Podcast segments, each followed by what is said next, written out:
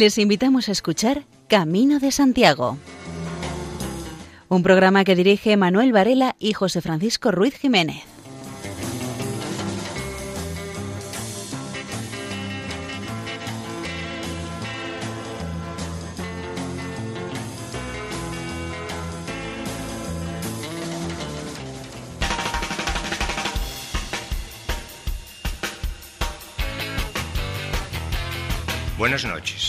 Nuevo, estamos con todos ustedes desde el Centro Penitenciario de Bonche, en Lugo, iniciando un nuevo programa de Camino de Santiago.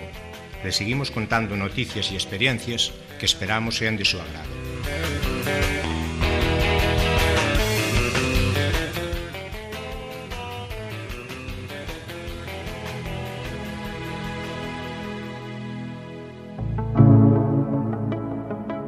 Oración del caminante.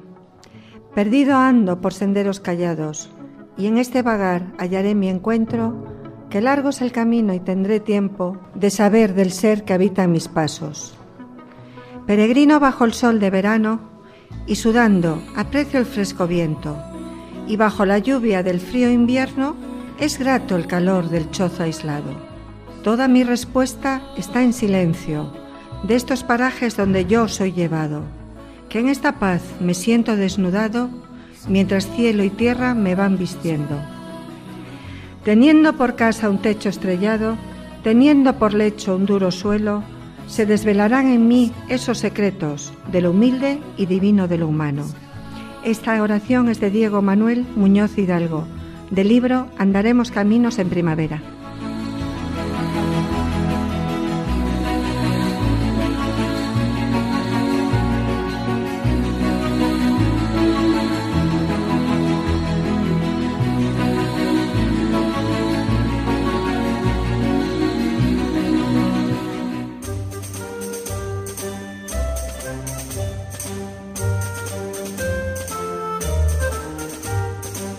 Ha fallecido el alma mater del Camino de Santiago en Guadalajara, José Luis Bartolomé. A los 79 años, víctima de un infarto de miocardio en su domicilio de Madrid, ha fallecido José Luis Bartolomé, oriundo de Peñalver e impulsor en la provincia desde hace más de un cuarto de siglo, en el Camino de Santiago. Estaba casado y era padre y abuelo. A lo largo de los años, él y la Asociación de Amigos del Camino de Santiago de la provincia de Guadalajara, que presidió, llevaron a cabo numerosas iniciativas jacobeas. La más reciente de ellas, la ruta de la lana y la correspondiente señalización con una estrella jacobea y un pequeño puesto indicador en los municipios que recorre la ruta en la provincia. Hace unos años, José Luis Bartolomé se encontraba junto a la capilla de la Virgen del Pilar, que hay en el alto del Sompor, realizando un trabajo sobre el camino de Santiago, cuando un fuerte mareo y unos escalofríos le revelaron que algo iba mal. A pesar de no haber vivido en Zaragoza, José Luis siempre había tenido una gran devoción por su patrona, por lo que consideró que era un aviso y acudió al hospital para hacerse una exploración nada más regresar a la capital española. Gracias a ello pudo detectar un cáncer de colon en fase inicial y curarse, por lo que hizo la promesa de peregrinar a pie desde Madrid hasta la Basílica del Pilar. Esta ruta no es nueva, lo han realizado otras personas, aunque no hay un camino de peregrinación como el de Santiago. La ruta jacobea la hizo José Luis en varias ocasiones, aprovechando para pensar. Los largos silencios le permitían meditar en profundidad, poner en orden muchas cosas de su vida.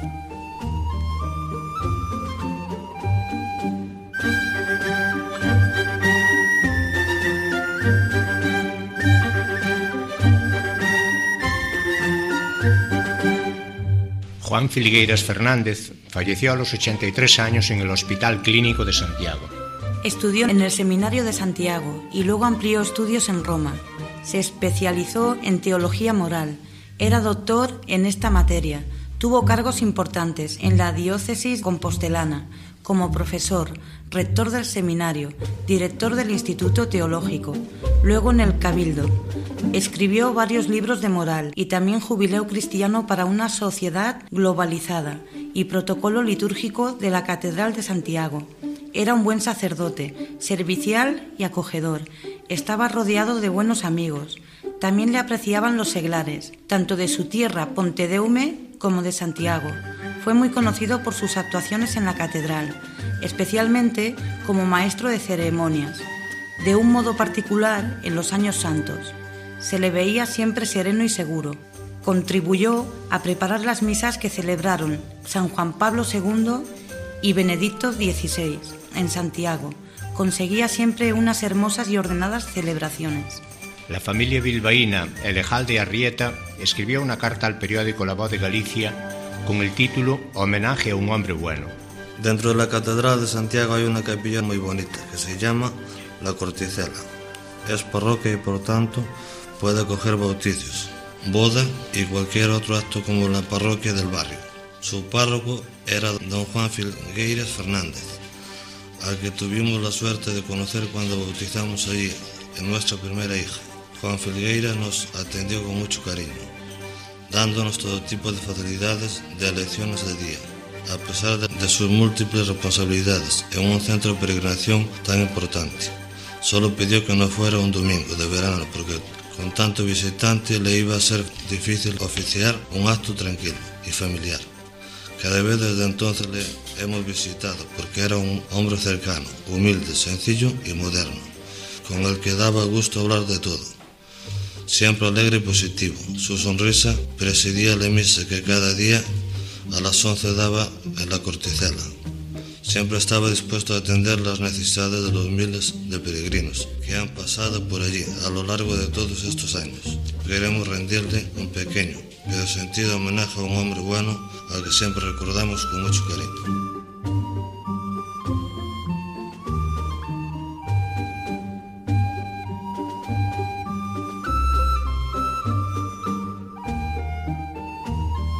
El pasado mes se inauguró en Miranda de Ebro un albergue municipal exclusivo para peregrinos, que lleva el nombre Andrés Terrazas, en memoria de uno de los impulsores del Camino de Santiago a su paso por la ciudad. El albergue está en el centro de Miranda, en la Plaza Cervantes. Se trata de la vivienda del conserje del antiguo Colegio Cervantes, completamente reformada para acoger a peregrinos, y será gestionado por la Asociación Local de Amigos del Camino. Cuenta con ocho plazas, que se podrían quedar escasas si continúa aumentando el número de peregrinos. De todas maneras, en el centro de la ciudad hay pensiones y otros tipos de alojamientos. Hasta ahora era la sencilla pensión La Picota, la que ejercía dignamente las funciones del albergue para peregrinos. Miranda de Ebro se encuentra en el camino vasco del interior, al inicio de su ramal hacia Burgos, un camino de gran belleza pero aún bastante desconocido. Otras pequeñas localidades de este ramal hace años que tienen albergues públicos para peregrinos. Son las localidades de Pancorvo, Briviesca, Quintanavides y Monasterio de Rodilla.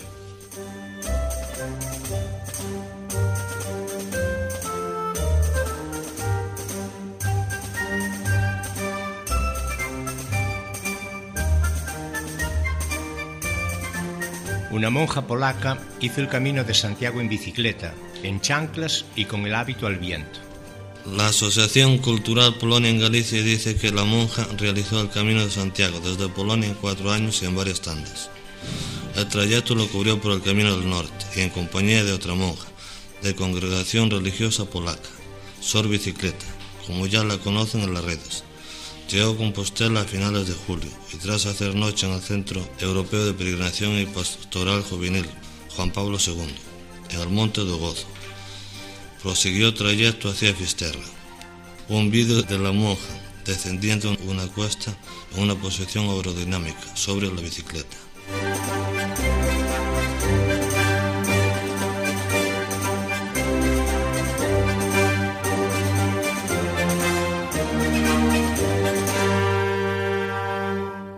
Aprovechando que el padre Caroz intervino en Galicia en un encuentro de voluntarios de prisiones, uno de ellos habló con él sobre su experiencia como organizador de peregrinaciones con presos. Primero, dificultades a la hora de preparar la peregrinación mm. por parte del centro penitenciario.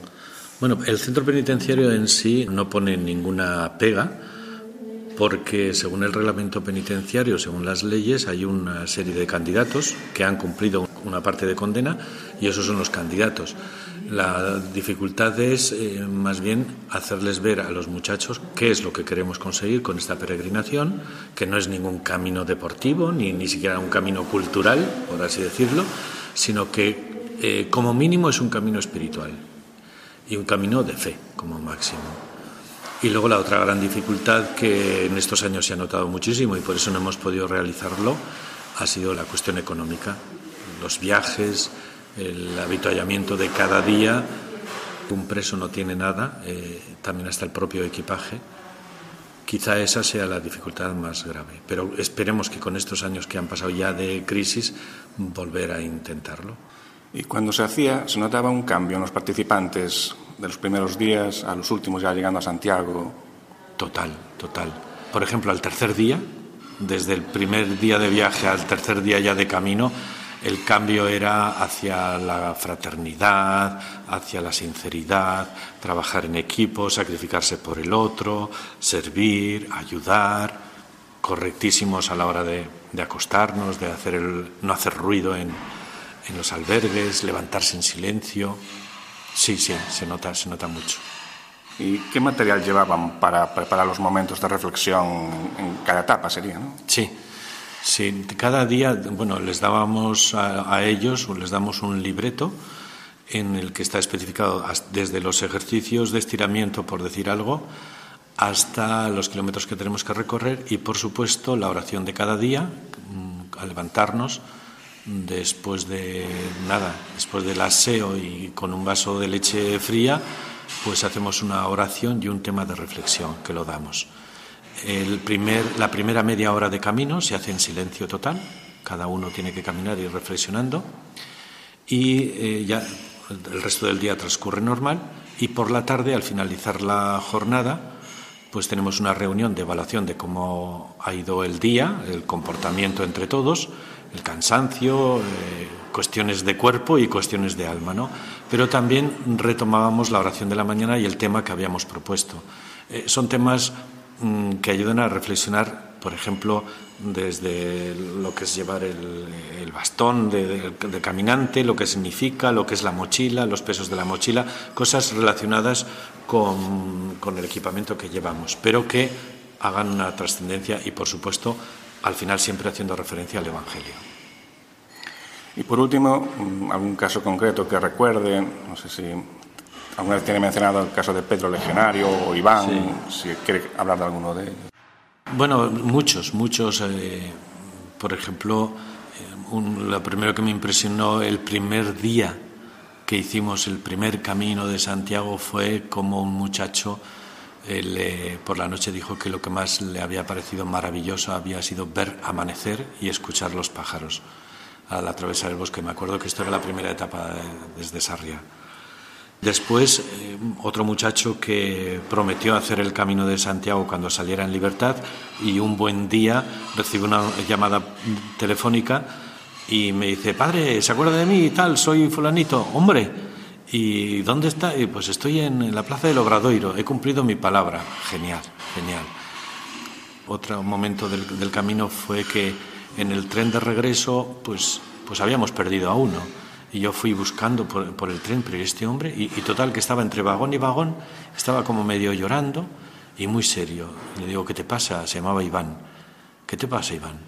dice, nada, que estoy pensando lo que me ha hecho aprender este camino y he aprendido muchas cosas y lo primero que quiero hacer cuando llegue a la cárcel, si usted me da permiso, es ir al despacho del director y darle las gracias por haber tenido esta, esta oportunidad. Pero también hay otras experiencias gozosas.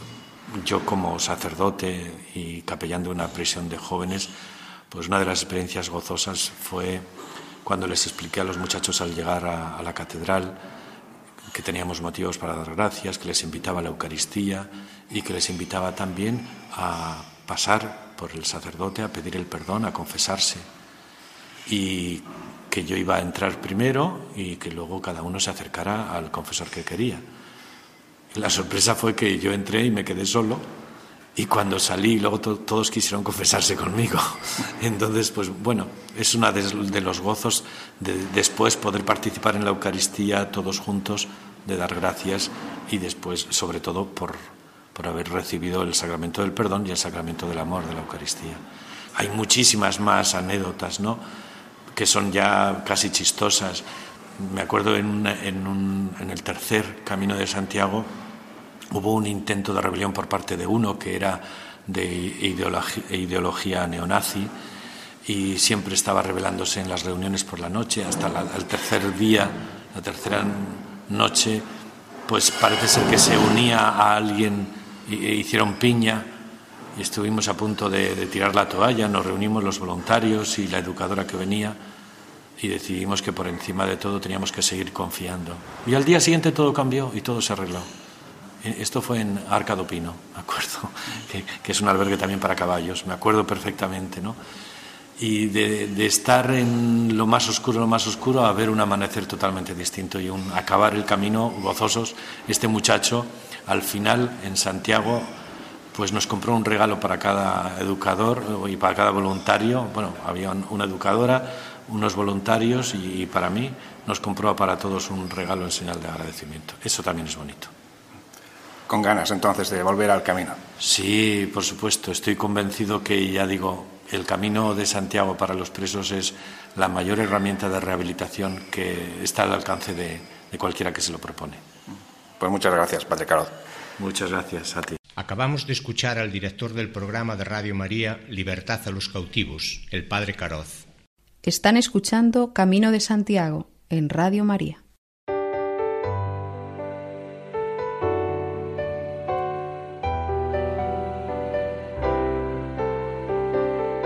Ashana es una cantautora rusa de la que seguidamente escuchamos su tema musical Somos peregrinos.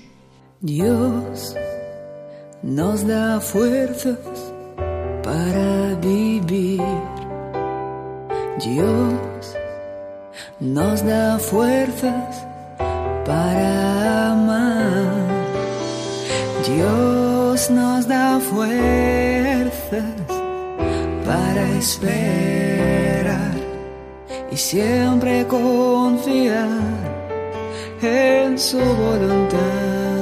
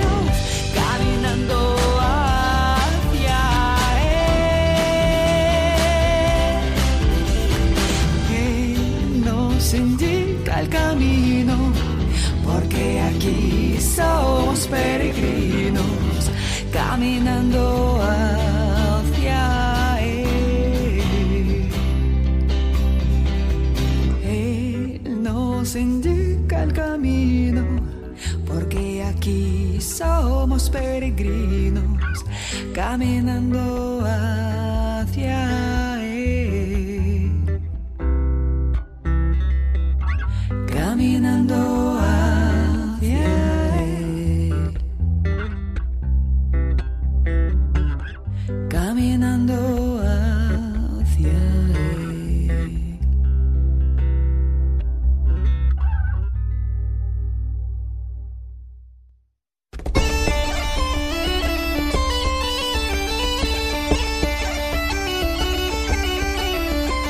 la sección Peregrino de la Actualidad nos fijamos en la reflexión de Rafael Pérez del Solar. Es un peruano que vive en Ecuador.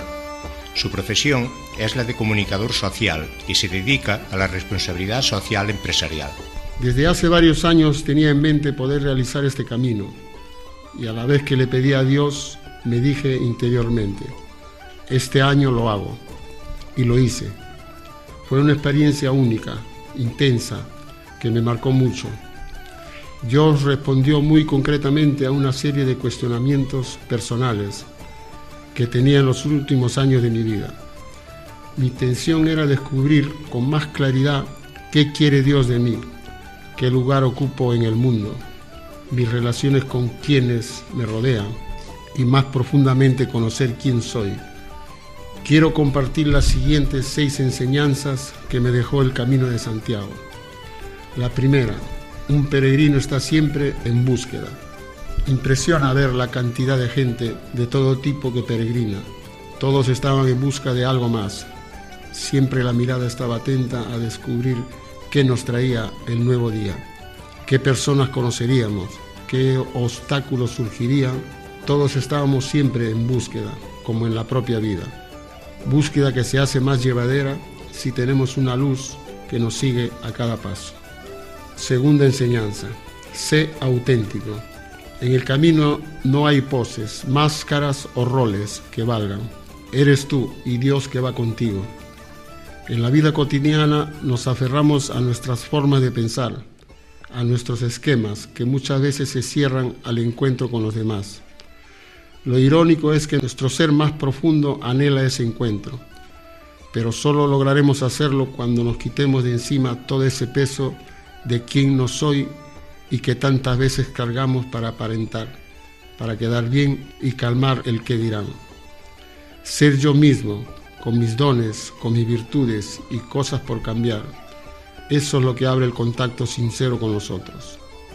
Tercera enseñanza. Hay personas realmente buenas y con hambre de verdad en el mundo.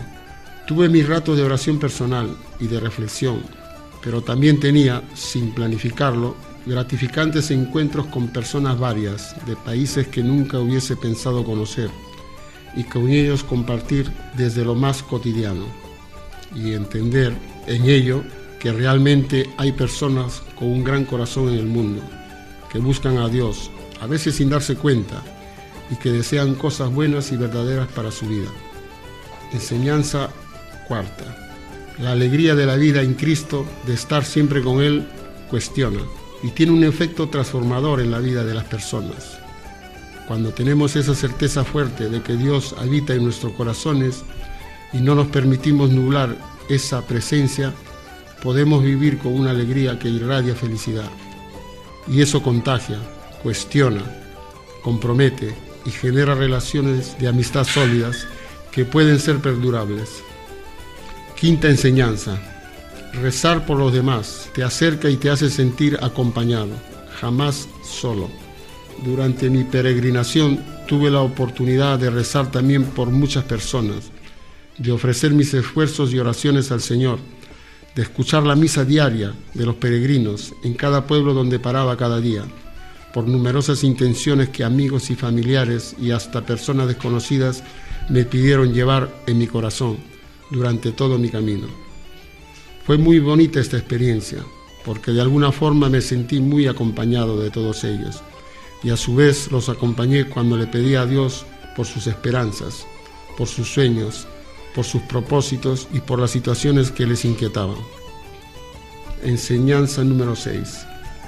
Dios me interpela constantemente con la creación.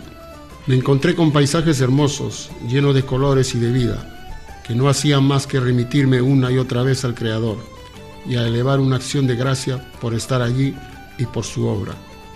Dios nos interpela una y otra vez con las maravillas de la naturaleza, en el día a día, y esto es ocasión para darle gloria y para agradecerle por todo lo que tenemos, que es realmente un tesoro.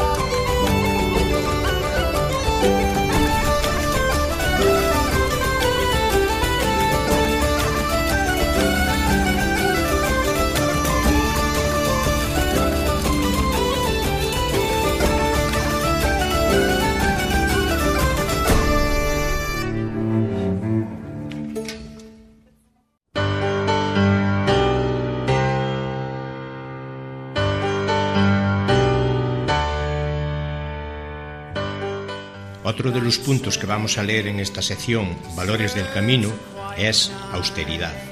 Hay peregrinos que van desprendiéndose de cosas a medida que hacen el camino de Santiago.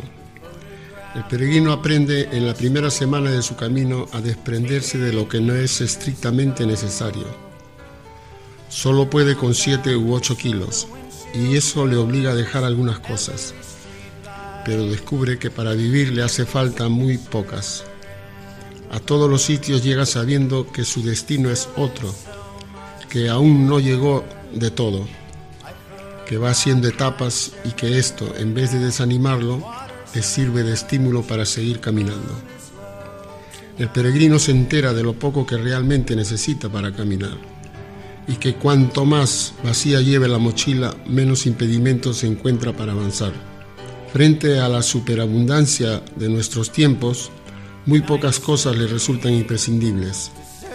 Incluso cuando precisa de un trago de agua o un trozo de pan, no falta una mano caritativa que le proporcione siempre lo que pida con humildad. Hoy no sabemos pasar sin muchos objetos, cosas que supuestamente necesitamos porque así nos lo inculcó la publicidad. La condición de peregrino pone de manifiesto que muy poco por encima de ellos se encuentra el ser humano, que tanto más vale no cuanto más tiene, sino cuanto más humano auténtico es.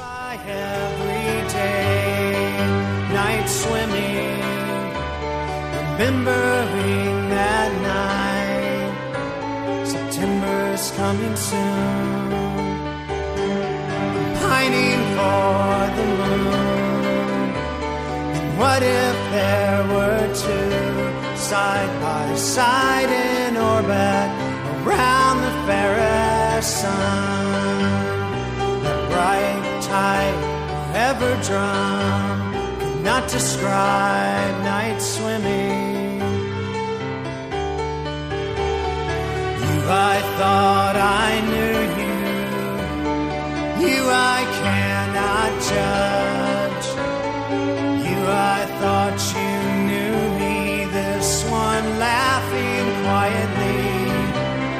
underneath my breath.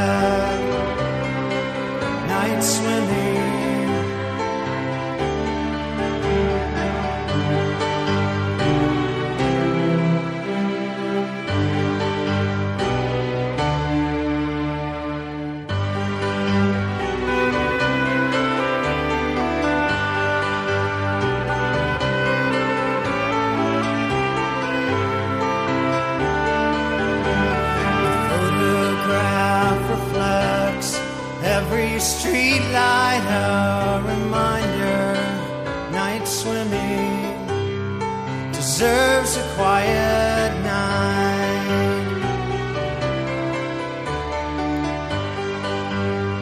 Deserves a quiet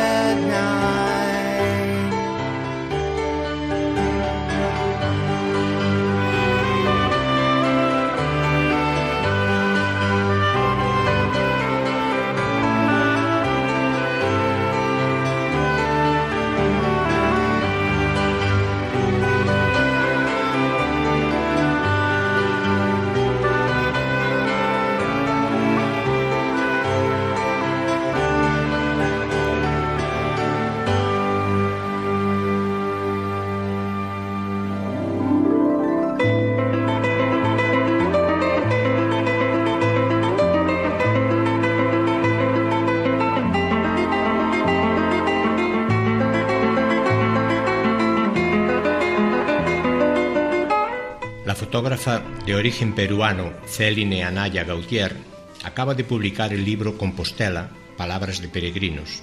Céline colabora con varias revistas en Francia y el extranjero. De los 6 a 18 años, Céline Anaya Gautier vivió en Perú, de donde es su familia. En Francia trabajó como azafata, lo que le ofreció la posibilidad de visitar con pasión muchos países. Se confronta entonces a la miseria y se decide por la acción humanitaria, sobre todo en Perú. Trabaja primero en la Posada del Buen Pastor, en Lima, con niños afectados de SIDA, a menudo huérfanos. Atiende también a niños en la calle, explotados en fábricas de ladrillos. En 2003 inicia su primer trabajo fotográfico, titulado Corazón de Mujeres, y durante dos años acompaña a mujeres de la calle en París. Ser fotógrafo responde a su voluntad de atestiguar, de transmitir una realidad empujada más allá de la primera mirada. Al finalizar este mismo año, emprende un reportaje sobre los cortadores de azúcar de caña en República Dominicana, titulado Esclavos al Paraíso, y lanza una campaña internacional de denuncia de las condiciones de, es- de esclavitud a las cuales están sujetas las cortadoras de caña en las plantaciones de ese país.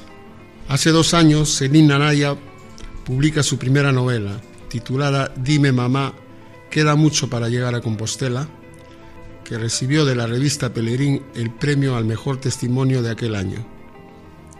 En 2016, aparte un nuevo libro de fotografías titulado Santiago en el país de Compostela, también sobre la aventura de su peregrinación a Compostela con sus hijos Santiago de 7 años.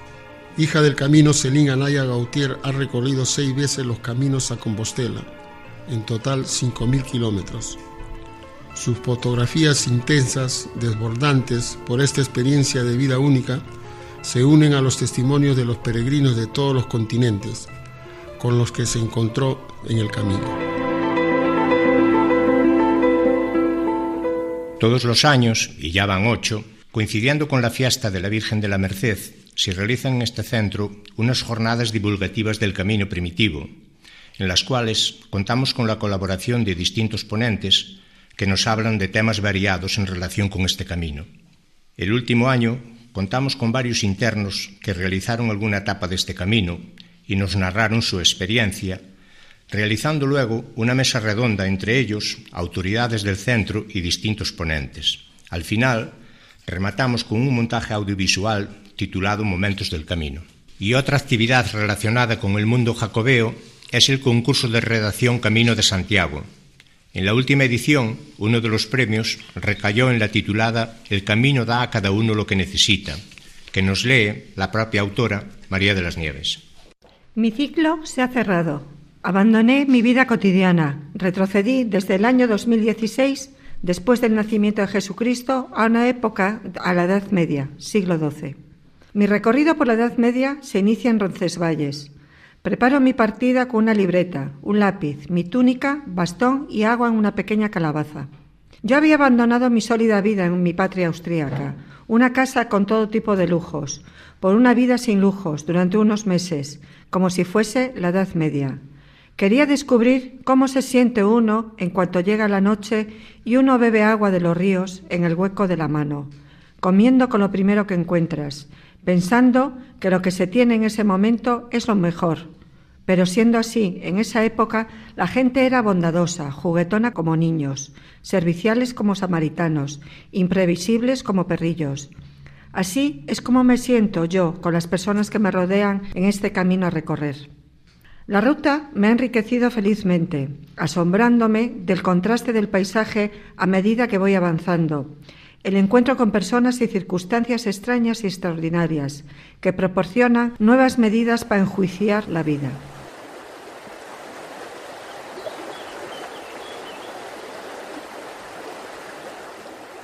En mi camino encontré arroyos, ríos y torrentes desatados, montañas cubiertas de verdes pastos y en invierno de nieve perpetua.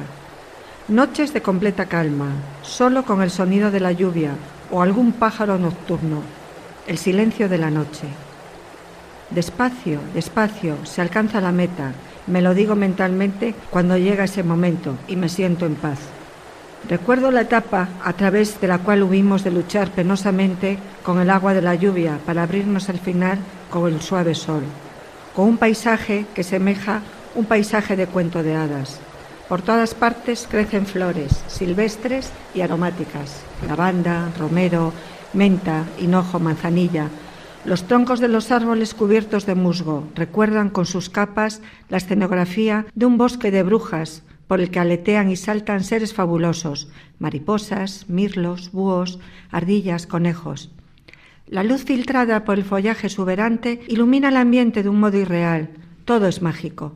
Mi meta era llegar a la ciudad de Santiago de Compostela, ceñida por los ríos Sar y Sabela, ver el sepulcro jacobeo, datado por el siglo IX, ver el pórtico de la gloria para ver el apóstol, fino y cortés, y que me dé su bendición para mi nueva vida, ver el prodigioso poema de piedras que en su conjunto es la catedral.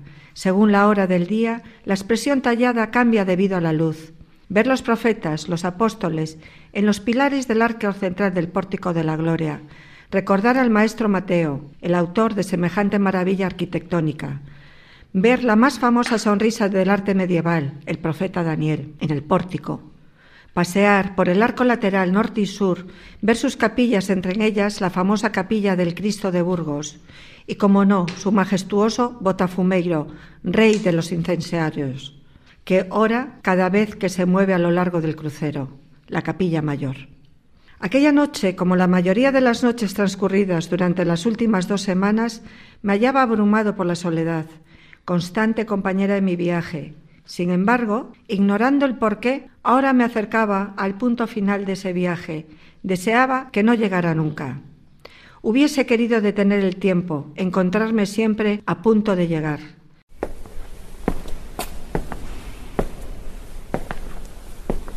Durante esas semanas el nombre de Santiago era el eco de cada uno de mis pasos en mi peregrinaje a esa ciudad. Esa meta me había dado fuerzas para seguir avanzando y había llegado a tomar proporciones irreales. Ahora lo sabía. Sin embargo, que lo que yo buscaba no era llegar, sino ir, y de repente Santiago se convertía en lo que había empezado a temer, el final de unos días hechos realidad. Mi interior se había llegado de fuerza y esperanza. Aquella mancha oscura de mis pesadillas, de mi vida llena de prisas y nervios, ahora se había convertido en una placentera realidad, una realidad que aventajaba a todos mis sueños infantiles. Me puse a pensar con tristeza que llegaría el día en que todos los lugares que me había conocido no serían más que un destello en una pantalla, pero hasta entonces compartiría con mis compañeros de ruta el privilegio de haber visitado uno de los rincones más hermosos del globo, su paisaje acompañado de sus maravillosas iglesias y capillas, todas llenas de encanto. Ahora comprendía bien que lo que me había traído con tanta fuerza hacia Santiago de Compostela durante unos meses, lo que me había arrastrado más allá de las batidas sendas convencionales en nuestra época de transporte en avión y conquistas informáticas, hasta llevarme a caminar sin ningún lujo, bajo la lluvia y frío, conseguí por fin entender lo que nuestro mundo nuevo no puede ofrecernos. Un camino hecho a la medida de cada individuo, la armonía de una tierra donde el alma de los hombres se refleja en todos los hechos, un universo en el cual se mide la felicidad de la belleza. Después de esto ya nunca volvería a ser el mismo. Mis pensamientos se han ordenado, me siento alegre, me echo a reír sabiendo muy bien el motivo, me alegro de haber superado mis miedos. Me había sentido en mi hogar caminando y pensando en los hombres que porteaban piedras, cantos rodados, de todos los tamaños para poder construir la catedral. La peregrinación a Santiago acercaba, relacionaba y unía entre sí a las personas que siglo a siglo, convencidos por la predicación de los fieles a Cristo, abrazaban el camino como símbolo de unión, como faro de esperanza y concordia, cada persona realizando su propio camino en la tierra y uniéndose en el cielo. El camino de Santiago era y es un canto a la libertad de culturas y de personas. Nos trae tranquilidad y esperanza hacia una nueva vida, a una transformación cada una en el aspecto que necesite, porque el camino a Santiago a cada uno le da lo que necesita. Esas personas lentamente fueron extendiendo su entusiasmo por todos los lugares, paso a paso, poco a poco, llegando a su meta, lo mismo que yo.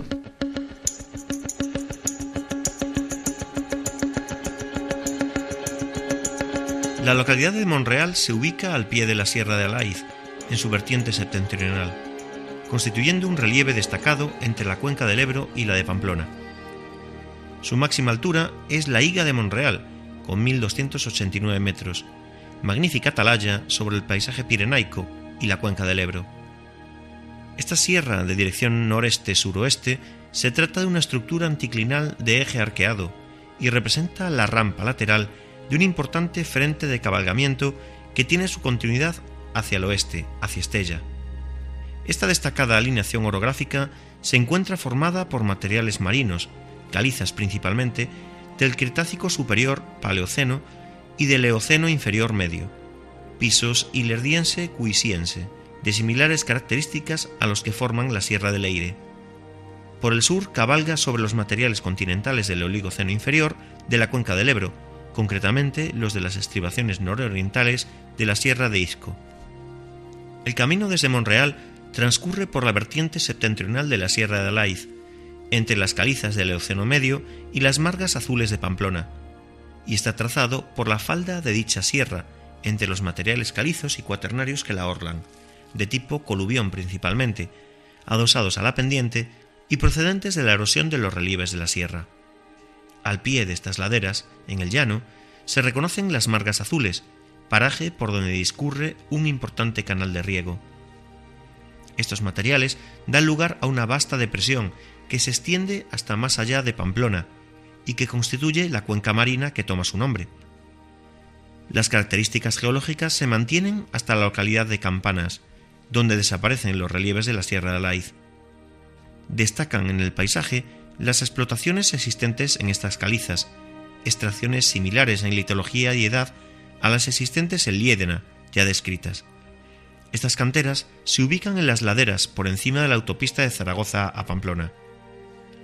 Desde Campanas hasta la localidad de Puente la Reina, el camino transcurre por un relieve suave, donde apenas destacan las areniscas y lutitas que lo conforman.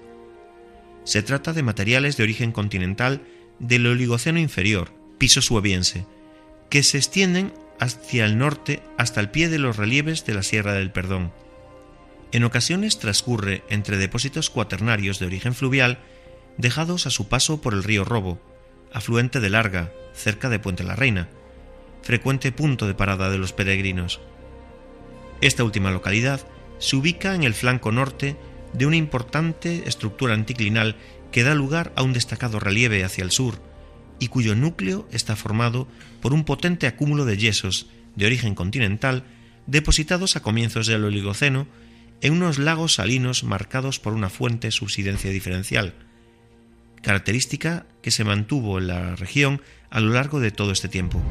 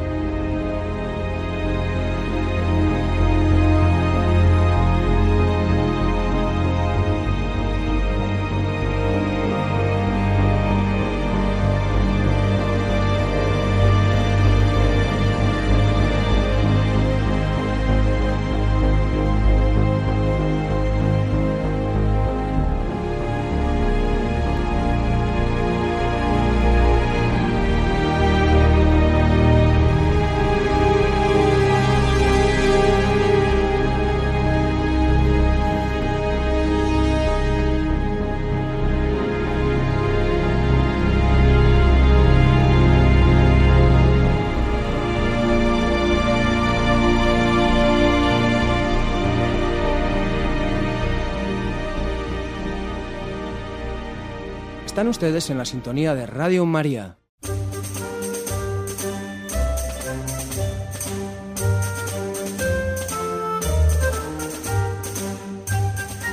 En su primer año, el albergue de peregrinos de San Martín de Laspra, en Castrillón, Asturias, recibe a 1.600 peregrinos que optaron por pernoctar en la casa rectoral de la parroquia en lugar de hacerlo en Avilés.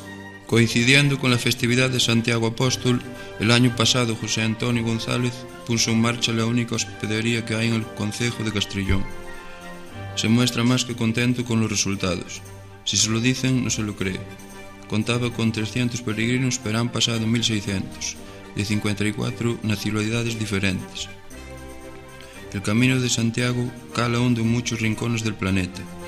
En el libro de registros han firmado personas de puntos tan dispares como Australia, Ruanda, Sudáfrica, Vietnam o Japón, también muchos de Sudamérica. Un 70% de los peregrinos procede del extranjero.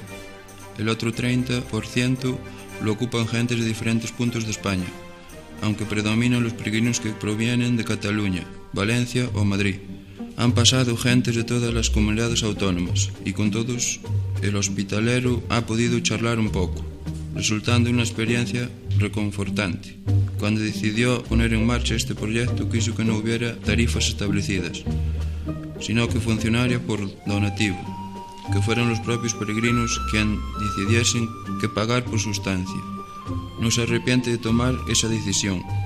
Nunca ha tenido problemas con ninguno y todos han sabido valorar la atención recibida. Agradecen constantemente que haya desayuno o alimentos para comer y no tener que buscarse la vida yendo a tiendas de alimentación.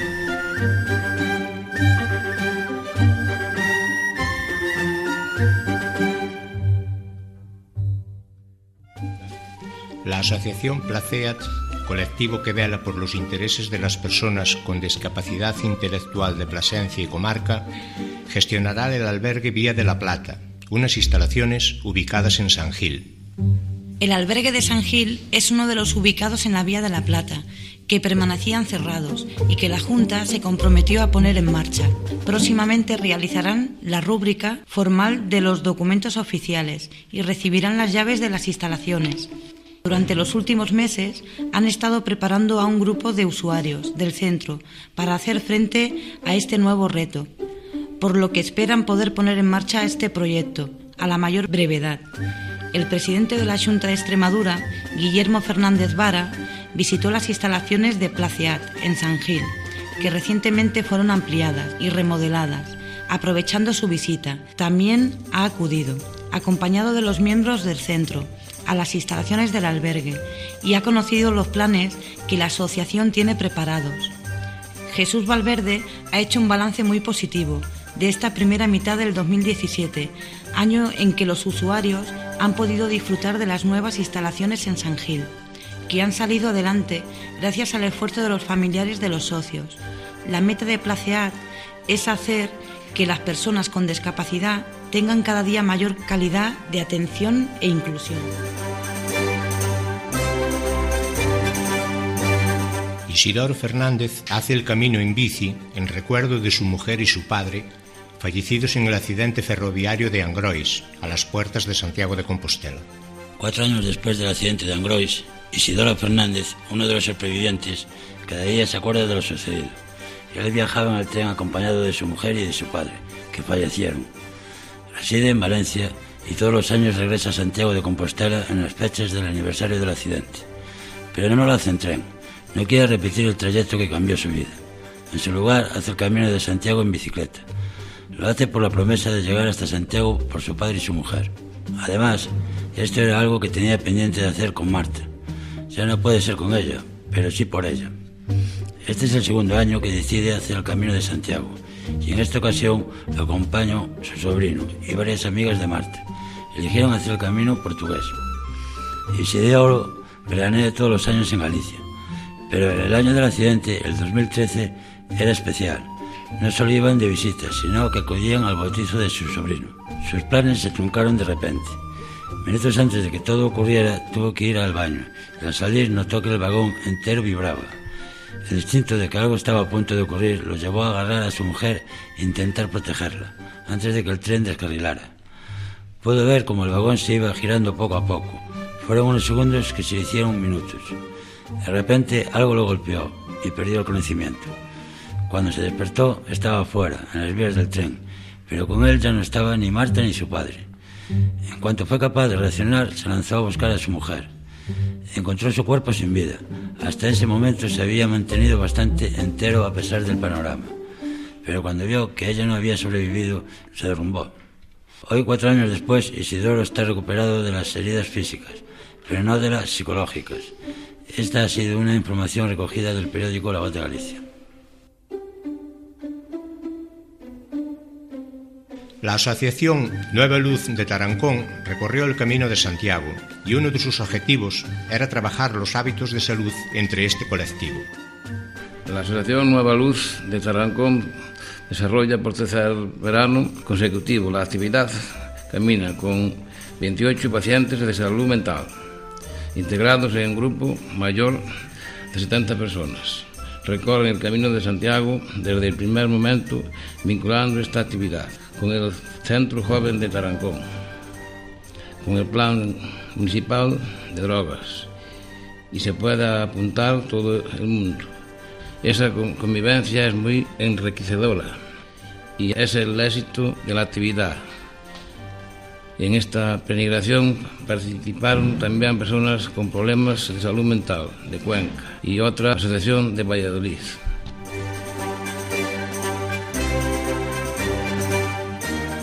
Dos jubilados franceses hicieron 1.800 kilómetros en 20 días, con dos ciclomotores de 47 años de antigüedad. Una pareja de jubilados franceses, Francois y Pierre, de 55-60 años de edad, hicieron su peregrinación desde Normandía. En total recorrieron 1.800 kilómetros en 20 días. El periplo fue un tanto singular, porque lo hicieron en ciclomotores que ya son históricos, mobilete y 47 años de antigüedad.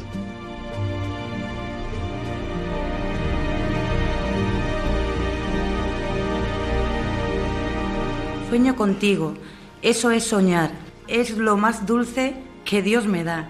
Bellos jardines para pasear, música densa, del más allá, sueño divino, en donde la mar se vuelve en vida y la vida en paz. Sueño contigo, eso es soñar. Cosa más bella, no hay, no hay con Compostela. Quiero soñar, pero es un sueño, y al despertar de Compostela, a la eternidad.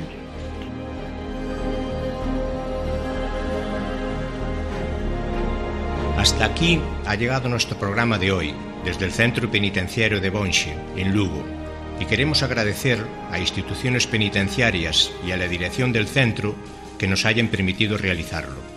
Buenas noches y feliz andadura.